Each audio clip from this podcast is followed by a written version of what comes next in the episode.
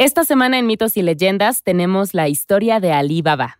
Verás por qué es importante leer las letras pequeñas o, de lo contrario, un ascenso laboral puede llevarte de ser sirviente a ayudar a tu jefe a enterrar cadáveres en el desierto. Luego, en la criatura de la semana, aprenderemos por qué debes cuidarte de los extraños en el mercado.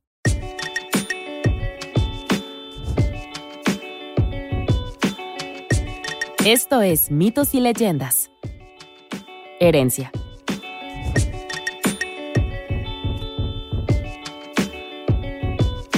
Este es un podcast donde contamos historias de la mitología y el folclore. Algunas son muy populares y aunque creas conocerlas, sus orígenes te sorprenderán. Otros son cuentos que quizá no hayas escuchado, pero que realmente deberías. Esta semana contaremos una historia que probablemente ya has oído antes, porque se ha esparcido por todo el mundo. De hecho, es tan conocida que la tienda en línea multimillonaria Alibaba tomó su nombre de ella. Como la mayoría de los relatos que contamos, este también tiene numerosas versiones, incluida una de nuestras favoritas, Las Mil y Una Noches. Aunque la mayoría no se parecen en nada en la original, que, como era de esperarse, está llena de escenas violentas y personajes complejos. Entonces, empecemos. Los brazos de Ali Baba le ardían por la fuerza que hacían al sostenerse de un árbol. Desde ahí podía ver claramente al grupo de jinetes acercándose, con una nube de polvo haciéndose más grande a cada segundo. Sus sospechas se confirmaron. Eran ladrones. Sin duda extrañaría al pequeño burro que abandonó en medio del camino, cargado de leña recolectada esa misma mañana. Se podía ver la nube de polvo acumulándose a kilómetros a la redonda. El hombre había trepado por el borde del acantilado hacia un árbol, sabiendo que vendrían. Subió más y más hasta que las hojas lo escondieron y estuvo a salvo, justo a tiempo. Segundos después, la banda de ladrones llegó a la cima de la colina aledaña había al menos 30 jinetes. El burro emboscado rebuznó y se alejó, pero el alivio de Ali Baba no duró mucho. Para su horror, los jinetes fueron galopando a toda velocidad en dirección a él. El miedo y el alivio se mezclaron en la boca de su estómago hasta que lo vio claro. Los ladrones no lo habían visto, pero se detuvieron en ese sitio para pasar la noche, justo debajo de su árbol. El hombre abrazó las ramas e intentó no respirar. Esta iba a ser una noche muy larga. Durante horas, los ladrones se sentaron a charlar y Ali Baba escuchó cada palabra. Eventualmente se arriesgó a mirar a través de las hojas. Sin duda eran ladrones. Sus grandes bolsas de oro los delataban. Pero ¿por qué estaban descargando sus caballos aquí en medio de la nada? Como si fuera una señal, el líder de la banda se puso de pie y caminó a lo largo del acantilado, estudiando las grietas y hendiduras. Sacó su espada y comenzó a golpear la roca aquí y allá con el mango, hasta que pareció satisfecho con el sonido. Con sus botas barrió el polvo del suelo, se puso firme y pronunció dos palabras. Ábrete, sésamo. ¿Sésamo? pensó Ali Baba. ¿Como el grano? Esa anomalía fue opacada rápidamente por una rareza aún mayor. Cuando una parte del acantilado se hundió hacia adentro y levantándose reveló mágicamente un pasadizo hacia la montaña. La mandíbula de Ali Baba cayó sobre la corteza rugosa. Debemos señalar que no sabemos por qué la contraseña es Ábrete Sésamo. En inglés, sésamo suena mucho como digo yo, y aunque muchas personas piensan que ese es el origen, esta historia fue escrita en árabe y utiliza una palabra que significa literalmente sésamo como la semilla. Así que sobre el verdadero origen, quién sabe, como dicen los Simpson, quizá lo hizo un mago. Como sea, Ali Baba vio a los ladrones arrastrar bolsa tras bolsa de oro a su escondite en la montaña. Resulta que había 40 hombres en total.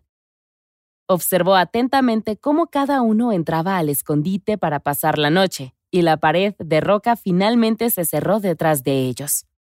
Excelente. Ahora tenía la oportunidad de saltar y huir. Pero tal vez era una mejor idea esperar a que se fueran, si es que se iban. Efectivamente, los 40 ladrones salieron del escondite unos minutos después, sin sus bolsas de oro. Charlaron y bromearon entre ellos mientras montaban en sus caballos y regresaban por el mismo lugar por el que habían llegado. Pronto se convirtieron en poco más que una nube de polvo en el horizonte. Recordando ese día, Ali Baba podría decir que dudó y consideró las implicaciones de abrir la puerta mágica y entrar en el escondite de los ladrones. Pero la realidad es que no lo hizo, y más bien corrió hacia la entrada, pronunció la contraseña y miró con asombro cómo la puerta se abría una vez más. Había esperado ver una cueva oscura y húmeda, así que puedes imaginar su sorpresa ante lo que tenía enfrente. Las grietas de roca dejaban entrar una luz que iluminaba la espaciosa caverna casi desbordante de riquezas. El sendero estrecho estaba lleno de bolsas de oro, joyas, sedas, alfombras y todo lo que puedas imaginar. Era más de lo que un solo ladrón podría adquirir en su vida. Esta tenía que ser una cueva utilizada por delincuentes durante generaciones. Entonces se le ocurrió algo. Dos bolsas de oro serían más que suficientes para que Ali Baba viviera cómodamente por el resto de su vida, y tal vez nadie se daría cuenta de que faltaban. Rápidamente corrió hacia las bolsas más cercanas y comenzó a arrastrarlas hacia afuera. Entró un poco en pánico al ver que la puerta se había cerrado, pero recordando la contraseña pronunció, Ábrete sésamo. Y ésta se abrió una vez más. Se sorprendió gratamente al encontrarse con su burro deambulando afuera. Sonriendo, sacó el oro y dijo, Ciérrate sésamo, y corrió a alcanzar a su transporte. La pequeña criatura, agradecida al principio de que su amigo humano lo encontrara antes de que cayera en una vida descarriada como un burro vagabundo, Reconsideró rápidamente mientras Ali Baba amontonaba las bolsas de oro sobre la madera que yacía en su espalda.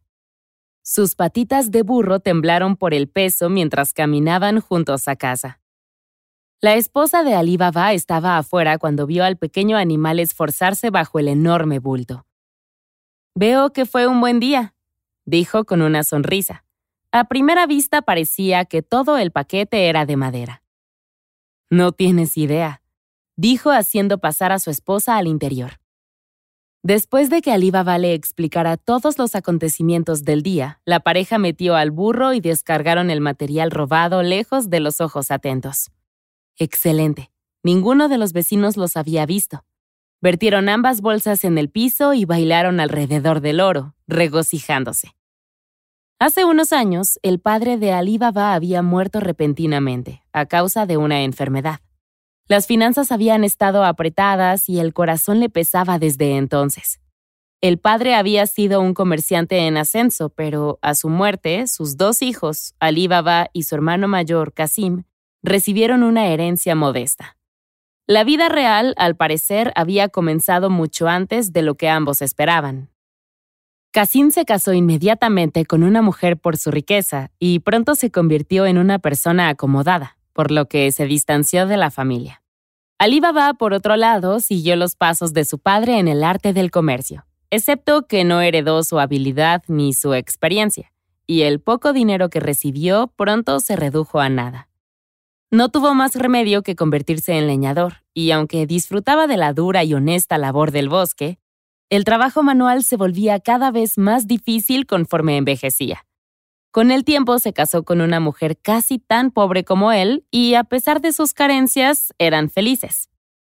Pero ahora, ante tanta riqueza, la pareja apenas sabía cómo contenerse. ¿Deberían contar las piezas de oro? Probablemente tomaría una eternidad. Esas dos bolsas casi habían llenado toda su casa, y sin espacio de almacenamiento, ¿dónde lo iban a guardar? Ali Baba chasqueó los dedos. Este era el plan. Antes de que regresara su hijo, cavaría un hoyo en el piso. Ahí es donde guardarían el dinero. Pero primero debían pesarlo. Ahora la mujer chasqueó los suyos. El hermano rico de Ali Baba vivía cerca. Tenía una balanza que podían usar. Pensé que tú y Ali eran... ¿Cuál es una forma delicada de decir esto? Tan pobres que se morían de hambre en tu choza mugrosa dijo el hermano con los brazos cruzados. Sabía muy poco sobre la talla de árboles. Debía ser un trabajo muy lucrativo. Bien por ti, agregó la esposa de Casim con ojos críticos. La esposa de Ali Baba asintió. Si tan solo supieran. Aún así, hizo su parte y estuvo de acuerdo en que las cosas eran difíciles. Ellos tenían granos. Sí, tenían granos que necesitaban pesar. ¿Podrían tomar prestada su balanza por un par de horas? ¿Suficientes granos para pesar? La mujer de Casim estaba intrigada.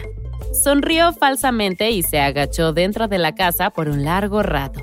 Deseaba saber qué tipo de grano tenía su cuñada, así que pegó un poco de cera flexible en el fondo de uno de los recipientes de la balanza. Este atraparía algunos granos para que pudiera investigarlos más tarde. La esposa de Ali Baba le dio las gracias a la mujer y se apresuró a volver a casa. Ali Baba acabó mientras su esposa pesaba el oro. Después de cada ronda, deslizaban el metal por el agujero del suelo. Cuando todo su botín yacía bajo tierra, lo cubrieron. En la parte superior reposicionaron su alfombra y escondieron su rudimentario banco babá. La pareja chocó los cinco. Habían terminado. Poco después, la esposa de Casim se quedó sin aliento. Su balanza había regresado, pero no había ninguna evidencia de granos en la bola de cera. En cambio, había una moneda de oro. Casim, llamó corriendo a su tienda. Eso de ser comerciante, vaya que estaba funcionando para el hermano menor después de todo. Azotó la pieza de oro sobre el mostrador. Casim apenas miró hacia arriba. Ah, genial, oro. Tenemos mucho de eso. No tanto como Ali Baba, dijo. Tiene tanto oro que necesita balanzas para pesarlo todo. ¿Ali Baba? Mi hermano. ¿El leñador? Ella le explicó todo al hombre. Inicialmente estaba intrigado por cómo su hermano había llegado a tal fortuna, pero luego la envidia se apoderó de él. El hermano mayor siempre se había enorgullecido de ser el exitoso de la familia, de ser mejor y más inteligente que Ali. Esa noche estaba tan preocupado porque su hermano no se inundaba en la pobreza extrema que no podía dormir. Al día siguiente tomó la moneda de oro y llamó a su puerta. Al ver la evidencia, el color desapareció del rostro de Ali Baba. Ali Baba y su esposa se sentaron al otro lado de la mesa frente a Kasim. Le contó todo a su hermano. Incluso le ofreció la mitad del oro para que se quedara callado. Pero Kasim solo sonrió. Claro, no diría nada.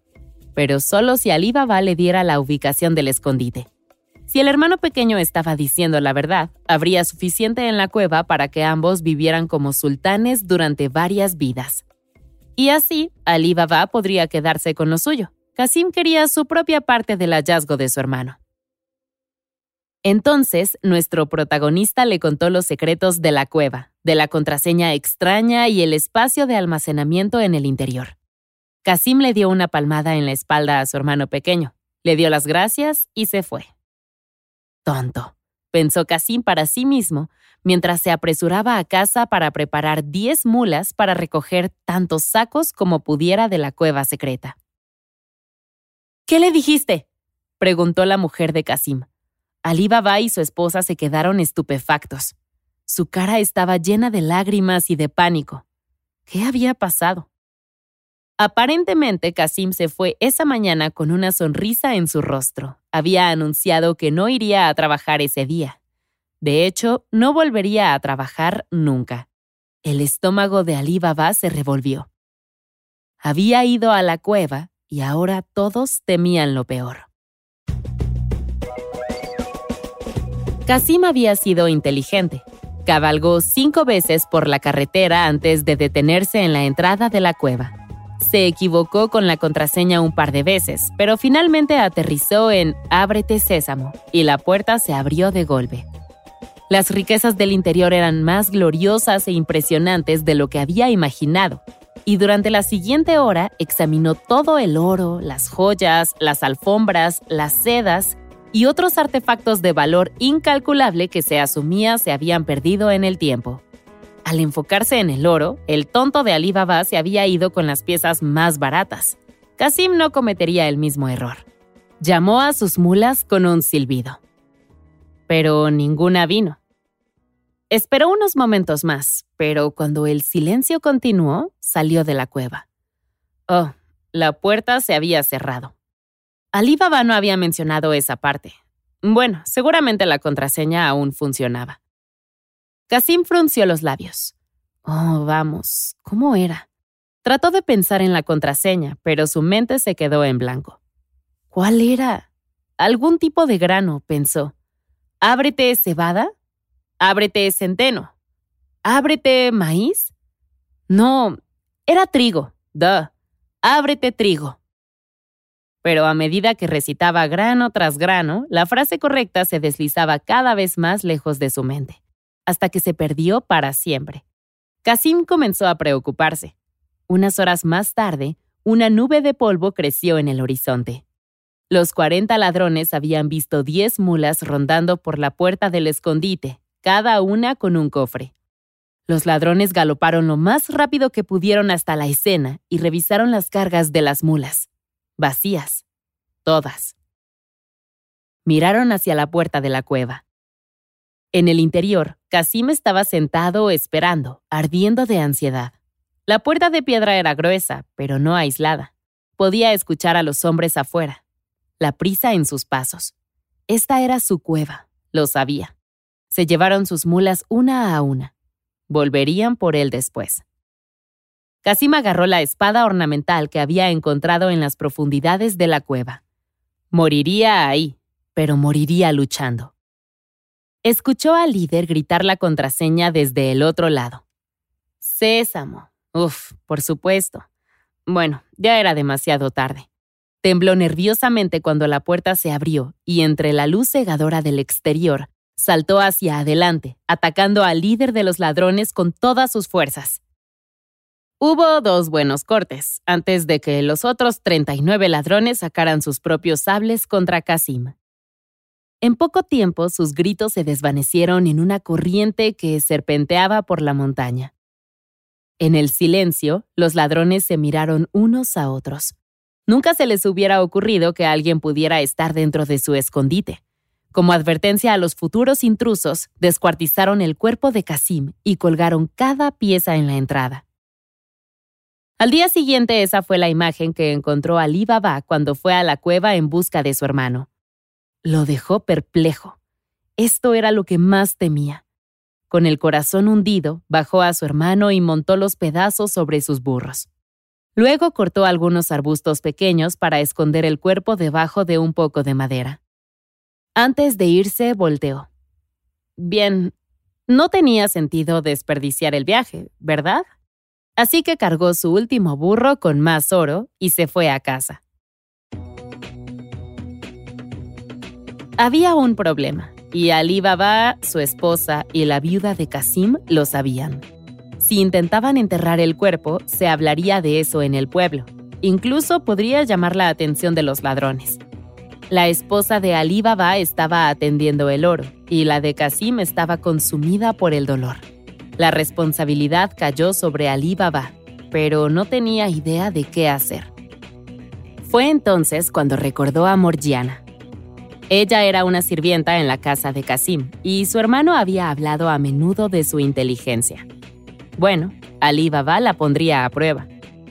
La chica le abrió la puerta a Ali Baba y él aprovechó la oportunidad para decir antes que nada, wow, había escuchado grandes cosas sobre ella. Y en segundo lugar, las bolsas que están sobre ese burro de afuera contienen el cuerpo cortado de tu ex jefe. Necesita un entierro adecuado en dos días, así que dejaré que averigües cómo hacerlo. Gracias por encargarte de esto. Afortunadamente, Morgiana era incluso más inteligente de lo que Casim había imaginado y ya conocía la solución. Necesitaré oro, dijo. Había rumores por todas partes sobre su riqueza. Se te pagará cuando... Pero Morgiana lo detuvo en seco. No era para ella. Diez monedas deberían ser más que suficientes. Te devolveré lo que no gaste. Ali Baba rebuscó en su bolsa, Contó diez monedas de oro y las vio deslizarse en el bolsillo de la joven. Ok, ¿ahora qué? Mete el cuerpo y ponlo sobre la mesa de su habitación. Asegúrate de que la puerta esté bien cerrada. Mañana tendré tu solución. Morgiana se quedó mirando al viejo zapatero. Baba Mustafa siempre llegaba temprano a su puesto y su trabajo era impecable. Levantó la vista, le devolvió una sonrisa y luego siguió clavando la suela de un zapato. Sin embargo, se detuvo cuando una pieza de oro cayó sobre su mesa. Tengo un trabajo para ti, dijo Morgiana.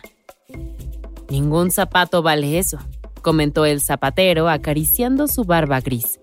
Nunca antes había visto a esta chica. Morgiana se inclinó hacia él. En efecto, el trabajo no estaba aquí, sino en otro lugar. ¿Le interesaba? El zapatero se quedó mirando el oro. Necesito el doble, dijo mirando directo a los ojos de Morgiana por primera vez. Sin dudarlo, ella estuvo de acuerdo. Sin embargo, recibiría la otra mitad cuando el trabajo estuviera terminado. De acuerdo, dijo el zapatero. De pronto su agenda estaba vacía. ¿A dónde debería ir exactamente? Sí, sobre eso. Morgiana hizo una pausa. Le vendaría los ojos al artesano y lo llevaría al lugar, explicó. Baba Mustafa jadeó. Ella no lo obligaría a hacer nada contra su honor, ¿o sí? Ah, así que ese era el juego que estaban jugando. Morgiana sonrió nuevamente y colocó otra pieza de oro sobre la mesa. Por supuesto que ella no le pediría que hiciera nada contrario a su honor. ¿Listo? Él asintió. Y con eso vendó al zapatero y lo llevó directamente a la casa. Como era de esperar, Baba Mustafa estaba bastante disgustado al ver el cadáver de Kasim, las cuatro piezas, Morgiana lo vio dudar.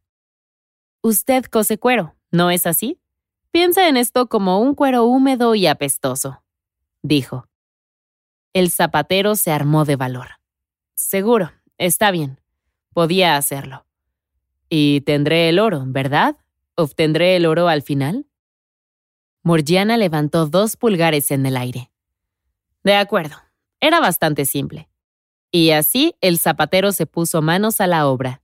Lentamente cosió los restos hasta que pareció como si Casim fuera simplemente un cadáver en descomposición estándar, no un cadáver en pedazos. Hecho el trabajo, Morgiana no perdió más tiempo. Con los ojos vendados una vez más, lo llevó de regreso hacia la plaza del pueblo.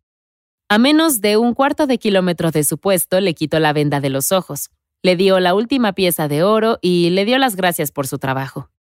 En su camino de regreso, el hombre se quedó pensando en quién era esta joven. De vez en cuando volteaba hacia atrás, y como era de esperarse, ella seguía ahí. No fue hasta que finalmente desapareció que Morgiana se fue a casa. No quería que la siguieran.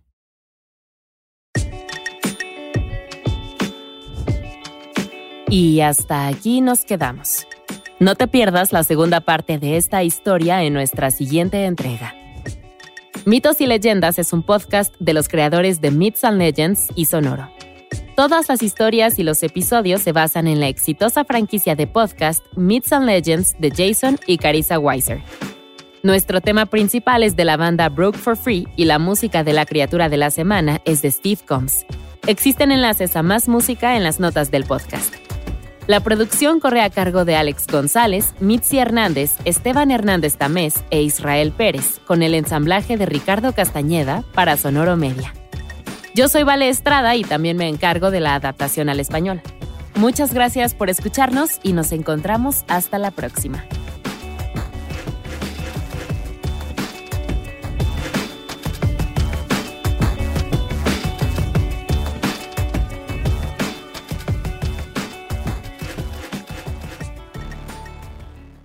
Hello, it is Ryan, and I was on a flight the other day playing one of my favorite social spin slot games on chumbacasino.com. I looked over the person sitting next to me, and you know what they were doing? They were also playing Chumba Casino. Coincidence? I think not. Everybody's loving having fun with it. Chumba Casino is home to hundreds of casino style games that you can play for free anytime, anywhere, even at 30,000 feet. So sign up now at chumbacasino.com to claim your free welcome bonus. That's chumbacasino.com and live the Chumba life. No purchase necessary. VGW. Void prohibited by law. See terms and conditions. 18 plus. When you need mealtime inspiration, it's worth shopping Kroger, where you'll find over 30,000 mouthwatering choices that excite your inner foodie. And no matter what tasty choice you make, you'll enjoy our everyday low prices, plus extra ways to save, like digital coupons worth over $600 each week. You can also save up to $1 off per gallon at the pump with fuel points. More savings and more inspiring flavors make shopping Kroger worth it every time. Kroger, fresh for everyone. Fuel restrictions apply.